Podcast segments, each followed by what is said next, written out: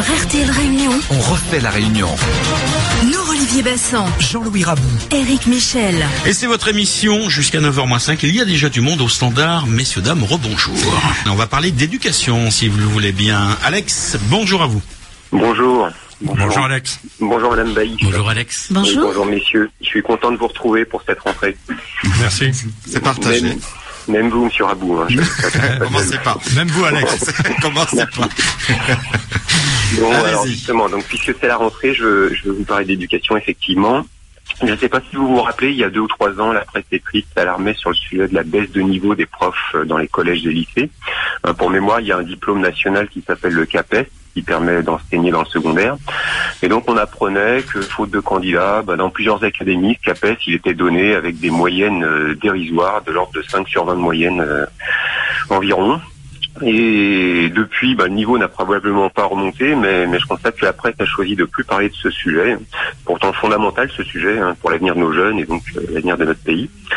Et si je rappelle ce contexte, bah, c'est parce qu'on a appris il y a quelques jours qu'il y a désormais un, un organisme privé de formation des professeurs qui s'appelle Teach for Friends. Hmm. C'est la branche française du réseau américain Teach for All.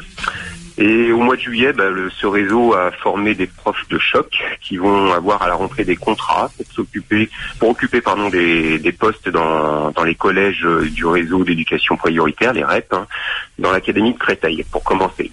Donc si je résume, plutôt, que- de revaloriser le métier de professeur à sa juste valeur et attirer les meilleurs éléments, bah, le gouvernement choisit de s'en remettre au secteur privé.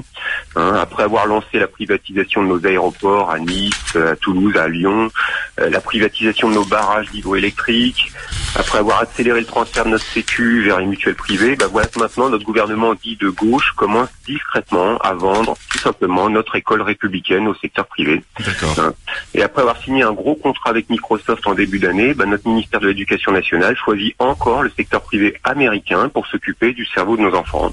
Et ça, c'est tout à fait prévisible hein, quand on sait, comme je vous l'ai déjà dit, que notre ministre Najat Vallaud-Belkacem est une young leader de la French American Foundation. Elle est de la promotion 2007.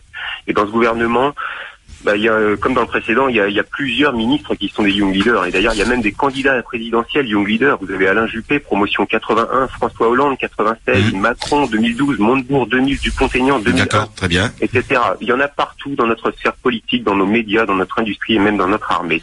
Ils sont pas au service du peuple français. Ils américanisent notre pays petit à petit. Merci, merci euh, euh, Alex. Alex.